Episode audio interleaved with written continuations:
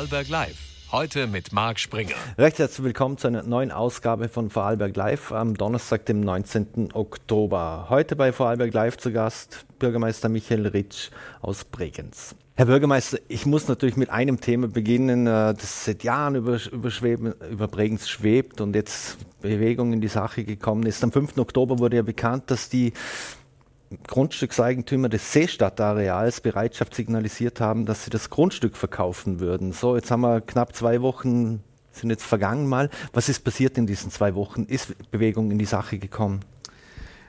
Naja, es kommt Bewegung in die Sache, aber es ist natürlich alles nicht so einfach, wie es im ersten Moment wirkt. Äh, wir hatten ja das große Problem in der Vergangenheit und äh, es ist seit 20 Jahren eigentlich ein hässlicher Parkplatz dass aufgrund der Situation, dass alles quasi verkauft wurde, also die Seestadt an die Firma Prisma, jetzt 50 Prozent Spar, in der Prise ist eingebracht, die Straße gehört dem Land, der Bahnhof gehört der ÖBB, das ganze Seequartiergrundstück gehört äh, Hubert Romberg, äh, Günter Schertler und, und Herrn Alge.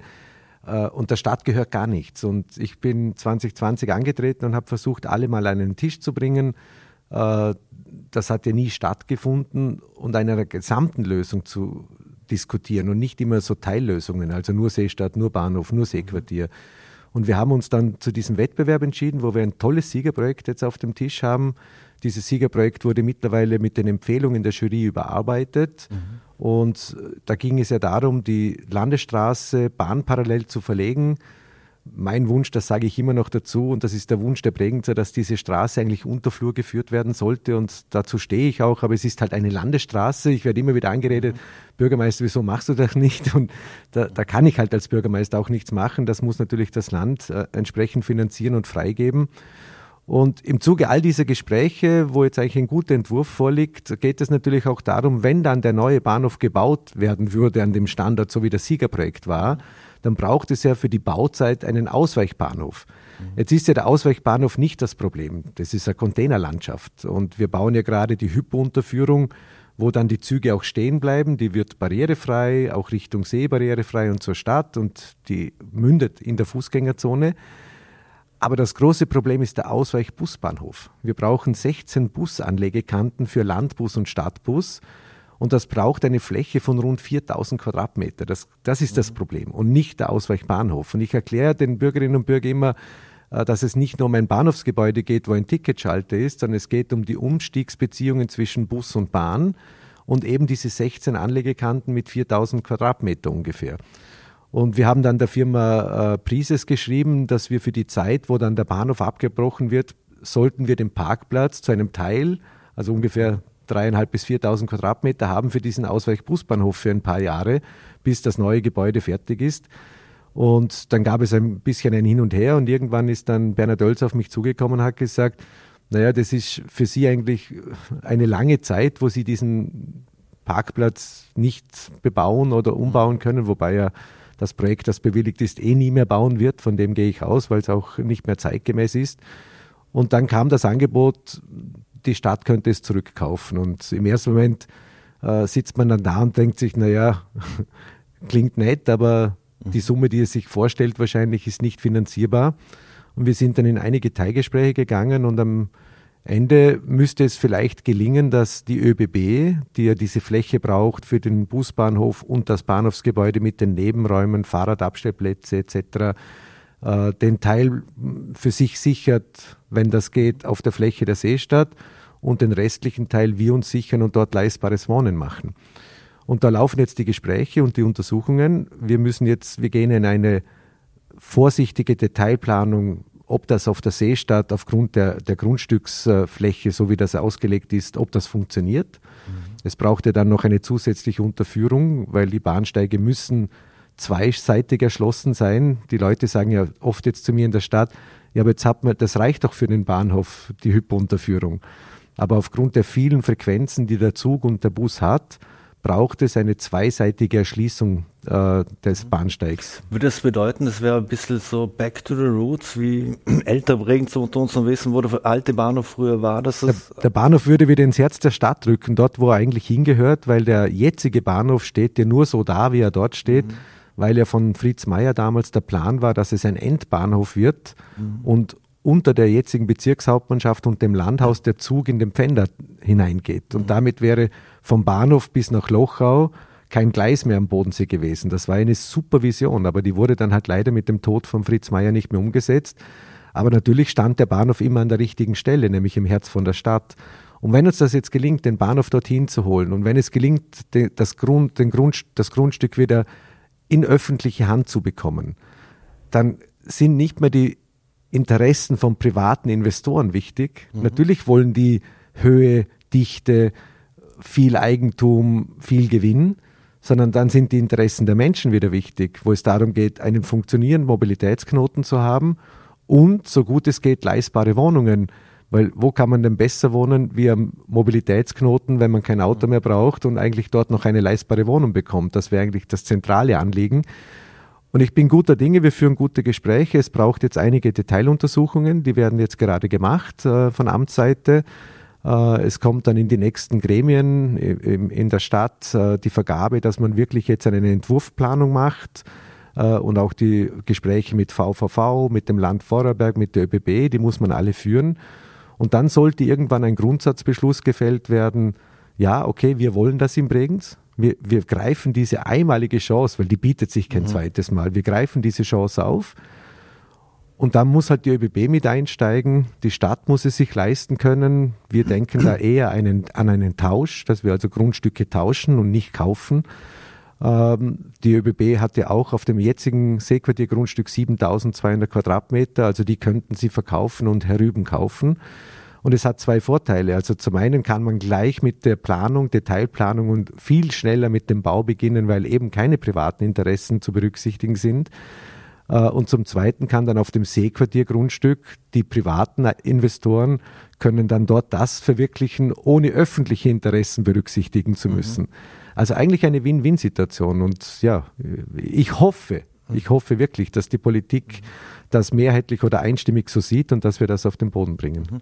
So, jetzt ist dieses Seestadtareal, das ist ein Filetstück in, in, in Bregenz natürlich. Also es kostet seinen Preis. Jetzt weiß man, äh, die, die Finanzen sind nicht die allerbesten in der Landeshauptstadt. Das waren, glaube ich, knapp 76 Millionen war der Schuldenstand bei 31.12.2022. Jetzt wurden da Tauschgrundstücke etc. ins, äh, ins Gespräch ge gebracht. Ähm, Gibt es Tafelsilber ansonsten noch, an das Sie ran könnten? Weil viel Tafelsilber wurde ja schon unter Ihren Vorgängern verkauft und, und, und hergegeben. Äh, wie sieht es aus? Müssen Sie, das, müssten Sie das alles über Grundstücke im Prinzip irgendwo refinanzieren und, und tauschen? Weil ansonsten wird es nicht gehen. Also Tafelsilber gibt es keines mehr. Das wurde wirklich, wie Sie gesagt haben, alles verkauft.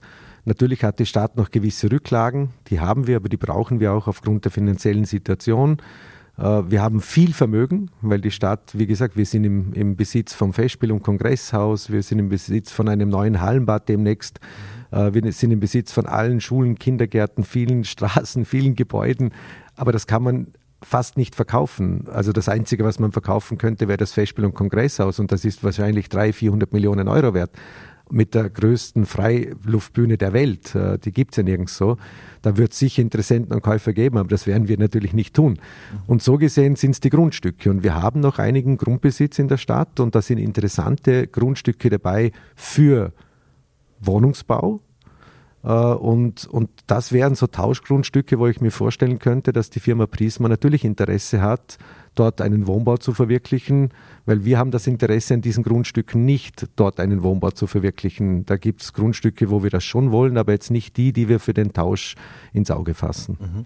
Jetzt, weil die Stadt ist natürlich, wenn der Bahnhof wieder mehr ins Zentrum rücken würde, das hätte natürlich auch große Auswirkungen auf den Verkehr. Die unter Flur sozusagen wird es vermutlich nicht geben, äh, wird man wohl eher, eher ausschließen. Was würde das eigentlich für den äh, Durchzugsverkehr, also für den Zielverkehr in der Stadt aus, aus Ihrer Sicht bedeuten? Würde das heißen, man wird die alte Bahnhofstraße wieder, wieder reaktivieren und von mir aus mit 20 km/h zum Beispiel durch, äh, so wie das am Leub, ähm, Funkenbüll schon der Fall ist?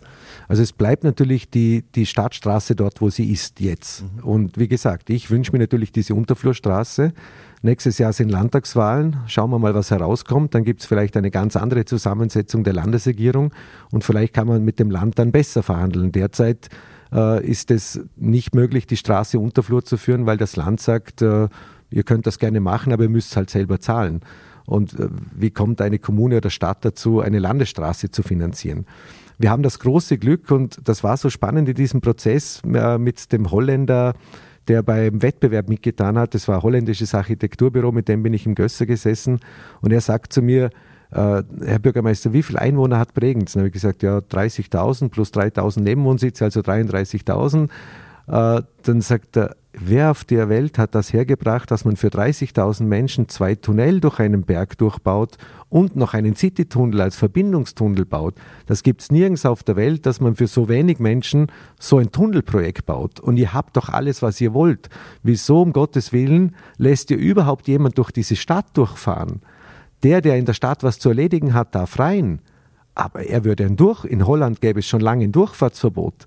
Also das, regt natürlich zum Nachdenken an und man sagt, ja, eigentlich hat er recht, wieso muss denn jemand am Bahnhof vorbeifahren, der von Deutschland in die Schweiz möchte? Der soll gefälligst auf der Autobahn durch den Pfändertunnel fahren, maximal beim Citytunnel rauskommen. Und ich bin der Meinung, da gibt es bessere Verbindungen in die Schweiz wie der Citytunnel und dann über die, über die Straße über Hart. Äh, und, und ein Durchfahrtsverbot ist natürlich etwas, wo auch die Landesregierung machen müsste oder zumindest eine City-Maut. Also da gäbe es ja Modelle, die alle viel günstiger wären, wie nochmal Straßenprojekte zu verwirklichen, weil da würde sich der Verkehr relativ schnell sehr deutlich reduzieren.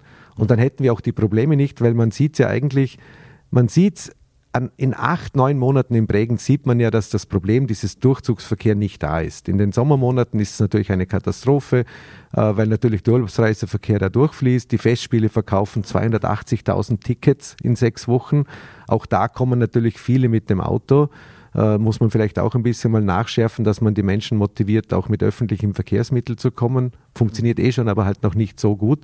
Aber man muss wirklich darüber nachdenken, dass es unattraktiv ist, durchzufahren oder wie gesagt komplett sperren für diejenigen, die nur durch wollen. Ja, also so gesehen, die Straße bleibt, der Bahnhof rückt ins Herz der Stadt. Das wäre der große Gewinn. Man landet in der Fußgängerzone mit der Bahn und mit dem Bus. Keine großen Wege. Bregenz ist ja die Stadt der kurzen Wege, wo man sehr viel zu Fuß erledigen kann. Und das wäre natürlich für den Handel und die Wirtschaft und überhaupt für die Menschen, die dort leben, ein Riesengewinn. Mhm.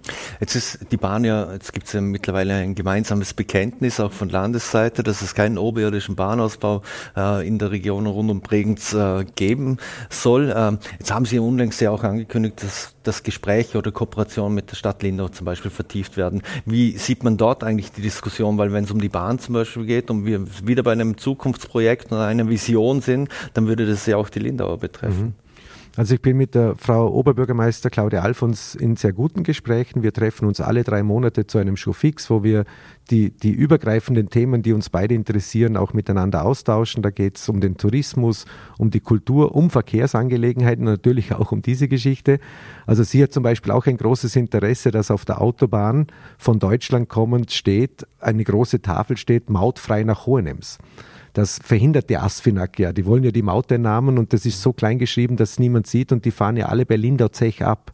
Die haben ja dort riesige Stauerscheinungen auch. Und sie ist jetzt dran äh, mit, mit, mit Bayern, dass sie das herbringt. Äh, also mit dem zuständigen Minister. Und, und wir sind ja dran, dass auch auf österreichischer Seite kommen diese Schilder jetzt. Äh, weil es ist ja wichtig, auch für die von der Schweiz kommen, dass sie zumindest spätestens beim Citytunnel sehen, ah, ich kann mautfrei durch den Pfändertunnel nach Hause fahren. Mhm. Ein Berliner weiß das ja nicht, der nicht ortskundig ist. Und darum muss man es ja beschildern.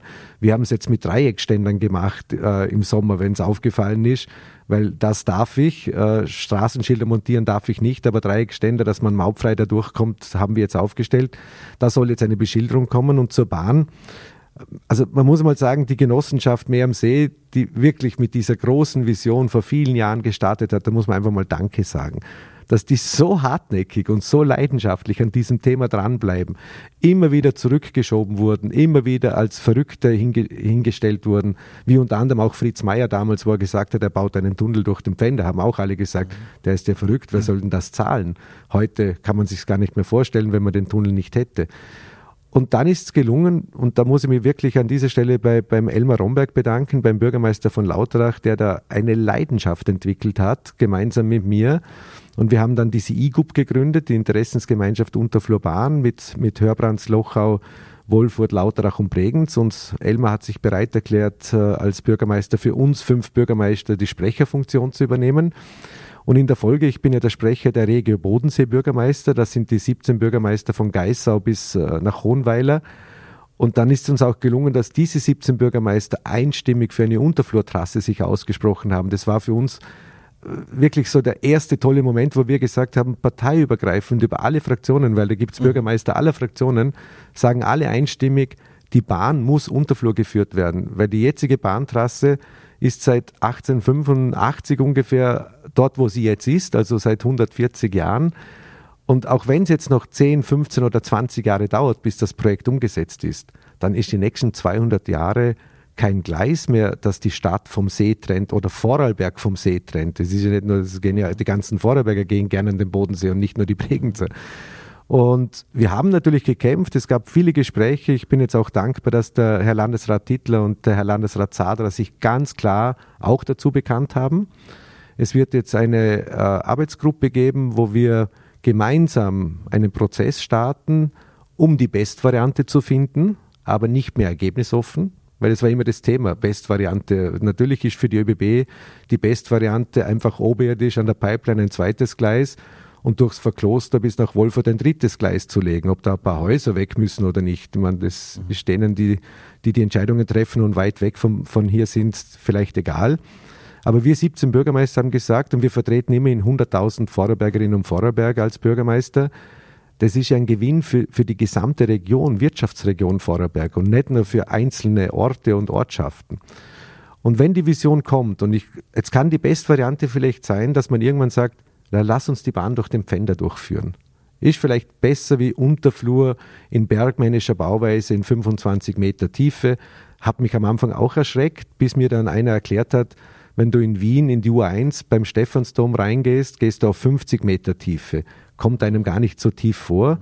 Und da wären sie in 25 Meter Tiefe und im Idealfall kommt das dann natürlich in Deutschland erst raus und nicht, nicht vor der Grenze. Und da ist die Oberbürgermeisterin natürlich gesprächsbereit, weil sie sagt, äh, für sie ist die Bahn auch eine ganz wichtige Entscheidung. Und wenn man weiß, dass in Zukunft der Zug Zürich-München im Stundentakt fahren soll und nicht im Zwei-Stunden-Takt, wenn die S-Bahn von der Schweiz nach Deutschland kommen soll, die auch im Halbstunden- oder Stundentakt fahren soll.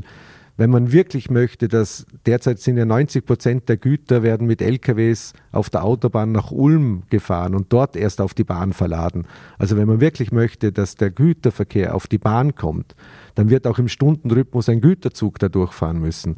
Also glaube ich, dass es oberirdisch einfach nicht geht. Und, und die, das Bekenntnis der Politik war jetzt wirklich, es war ein Freudentag, muss ich ehrlich sagen, weil da haben wir jetzt lang dafür gearbeitet und gekämpft und man hat uns immer als Visionäre, äh, die den Menschen nicht Sand in die Augen streuen sollen, irgendwie abgetan. Äh, und jetzt gilt es halt, Best, die beste Lösung zu suchen und dann mit der ÖBB und dem Bund zu verhandeln.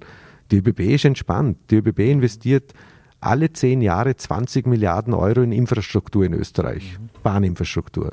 Und jetzt kann das schon eineinhalb, zwei, zweieinhalb Milliarden Euro kosten. Das sind zehn Prozent des Budgets der ÖBB, die sie in Österreich verbaut.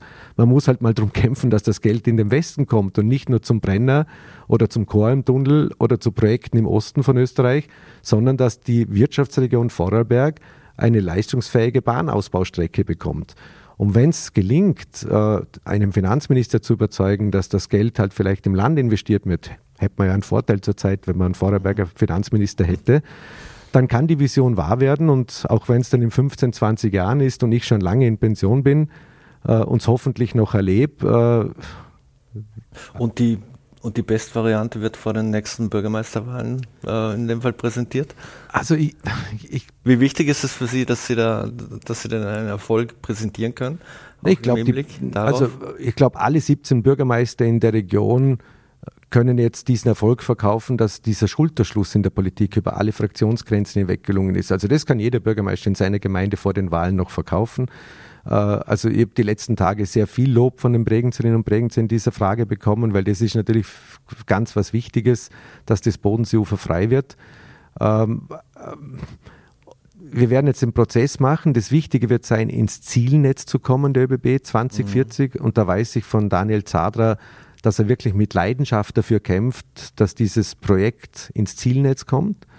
Und wenn es dann im Zielnetz ist, dann geht es um die Details. Wie schnell das geht, kann ich wirklich nicht sagen. Mhm. Äh, aber da geht es mir jetzt nicht darum, das muss unbedingt vor der Wahl sein. Also mir ist auch egal, wenn die Entscheidung erst nach der Wahl fällt. Mhm. Äh, Hauptsache, das Projekt wird umgesetzt, weil für die Region, für das Land, für die Wirtschaft, für die Menschen gibt es wahrscheinlich kein wichtigeres Projekt. Wenn wir schon bei der Wahl sind und Wahlgewinner feiern natürlich auch immer gerne Party, dann lassen Sie mich gerade die, die Brücke schlagen. Bregenz hatte mal vor allem, wer, wer schon ein bisschen älter ist, pulsierendes Nachtleben ähm, mit äh, Clubs und, und Bars. Ähm, da ist es doch jetzt etwas ruhiger geworden. Oder wie sehen Sie, dass äh, Bregenz sich positioniert, wenn es um das geht? Viele junge Menschen mhm. gehen lieber in andere Städte oder in andere Regionen. Also ich höre jetzt von der Gastro genau das Gegenteil. Wir haben zurzeit ein Gastroangebot in Bregenz, vor allem in der autofreien Innenstadt, in der Fußgängerzone, wo sich alle Gasgärten jetzt entwickelt haben in einer Dimension, die es noch nie gegeben hat. Ja, aber um 10 ist fertig, oder? Nee, nee, oder Mitternacht. Mitternacht nee, nee. Wir haben Gasgarten bis Mitternacht in Bregenz, äh, sind übrigens das einzige Bundesland in Österreich, wo man bis Mitternacht im Gasgarten sitzen darf. In Wien, in Graz, in Linz ist um 22 Uhr fertig. Da muss auch, dann auch alles reingeräumt werden. Bei uns dürfen sie die Gasgärten stehen lassen, zwölf Monate. Also auch das haben wir geändert. Früher gab es ja eine Sommer-Winter-Regelung, die habe ich jetzt geändert. Man darf zwölf Monate den Gasgarten nutzen äh, bis Mitternacht. Man hat Sperrstunden. Also ich erlebe eher in der Stadt das Gefühl, dass denjenigen, die dort wohnen, das Ganze schon ein bisschen viel wird, weil ich will jetzt keinen herausnehmen von den Top-Gastronomen, aber im Gösser ging es natürlich jetzt im Sommer am Wochenende so richtig ab, weil diese Le Club-Partys mit teilweise bis zu 1000 Besucherinnen und Besuchern für die Nachbarschaft schon eine Herausforderung sind. Aber am Ende sind es dann sechs, sieben, acht Wochenenden im Sommer, wo ich sage, ja, aber das muss man doch zulassen. Darum wohnt man ja in der Stadt, dass man dieses Leben in der Stadt, das Pulsierende halt hat. Mhm. Und dann mit der Beachbar haben wir natürlich äh, schon einen Hotspot. Also ich war selber heuer zweimal oder dreimal im Sommer an der Beachbar. Ich meine, da sind teilweise über 1000 Menschen an der Bar direkt am See können feiern relativ lang und dann gibt es schon noch auch danach ein paar nette Clubs in Bregenz oder Bars in Bregenz, ob das die Kuba Bar, die Wunderbar, die Luz Bar, die Annette Bar, das Neptun, also ich hoffe für Pashanga, also es gibt wirklich coole Bars, Viva Hotspot. Und was cool ist, jetzt kommt ganz ein neuer Club in Bregenz, der öffnet morgen, also morgen ist die inoffizielle Öffnung und dann Freitag, Samstag die offizielle äh, Lexis, äh, dort wo ehemals die Nachtigall in Bregenz war, die kennen ja viele Vorarlbergerinnen und Vorarlberger, eröffnet der Weli Fidan, wo den Sender auch hat, äh, den Lexis Club, die haben komplett umgebaut. Äh, immer Freitag, Samstag jetzt mal zum Beginn, wird sicher ein super cooler Nachtclub. Tolle Location, im Keller, keine Nachbarn, mhm. bis 5 Uhr in der Früh, Sperrstunde. Also ich wünsche es den wirklich, den Jungs, dass dort ein Hotspot wieder entsteht, weil mhm Bregenz kann es natürlich gebrauchen. Jetzt hatte Bregenz immer den, den, Ruf, dass man sich eigentlich hauptsächlich um die Hochkultur kümmert und fördert. Jetzt äh, wissen wir, im Bereich des, des Elektra Bregenz Areals zum Beispiel hat sich eine junge kreative Szene mhm. gebildet, äh, ebenso rund ums Honolulu eigentlich oder im Hon Honolulu und ähnliches. Jetzt weiß man, Honolulu ist auf Zeit äh, bis, bis ins nächste Jahr. Elektra Bregenz ist äh, etwas mit Ablaufdatum. Kann die Stadt da irgendetwas anbieten, damit man auch diese jungen kreativen Leute wirklich in, in der Stadt äh, behalten kann? Mhm. Also ich wünsche mir, dass es gibt auch Gespräche mit Hubert Romberg, der ja wirklich ein offenes Ohr äh, für diese Kultur hat und, und für junge Kultur vor allem hat, weil er lässt die ja kostenfrei dort in seinem Areal äh, mit den ganzen Ateliers machen und schalten und walten. Äh, die müssen nichts bezahlen. Ich glaube nur die Betriebskosten und also da ist er extrem fair. Es gibt auch Überlegungen, wenn er jetzt den Umbau irgendwann startet, dass er einen Teil vielleicht erhält, wo, wo noch ein bisschen so junge Kultur auch bleiben kann. Äh, ich weiß aber vom Hubert Romberg, dass er immer wieder bei Leerständen, bei Zwischennutzungen ganz offen ist. Und diese Gruppe, die sich in der Elektra dort angesiedelt hat, die wollen ja nicht irgendwas Fertiges. Die, die nutzen ja genau diesen Flair von einem Leerstand, von etwas, das nicht hingestellt wurde und macht jetzt dort was. Äh, Honolulu ist auch so ein Projekt, wo immer klar war, Zwischennutzung, wir machen da was Cooles. Und solche Zwischennutzungskonzepte, die sind, glaube jetzt mal ein Signal auch an, an, in ganz Vorarlberg. Es gibt ja so viele Sachen, wo man Zwischennutzungen sucht. Und man muss sich halt dann halt trauen, diese Zwischen Zwischennutzung zuzulassen und vielleicht auch ein bisschen zu fördern. Und das haben wir bei Honolulu haben wir es gefördert und auch in der Elektra, die fördern wir auch finanziell beide im Wissen, äh, es hat ein Ablaufdatum, aber dann entsteht auch was Neues. Und, und diese Veränderung ist ja was Cooles eigentlich, weil ein Festspielhaus ist ein Festspielhaus und dort mhm. findet halt das statt, was dort stattfindet. Mhm. Aber das, also mir, mir gefällt ich bin selber ab und zu bei Ihnen und der Can, der das dort im, im Elektra-Areal macht, macht einen tollen Job. Mhm. Etwas Neues entstehen ähm, nur zwei kleine Themen, die auch bei uns für Schlagzeilen gesorgt haben. Das war einmal dieser Achtalweg, äh, der, der einer in, äh, selbst gebaut hat, als auch jemand, der einfach eine Mauer eingerissen hat. Gibt es da eigentlich Updates? Kann dieser, dieser Achtalweg äh, bestehen bleiben und auch was das in der Oberstadt betrifft, da war das alles rechtens?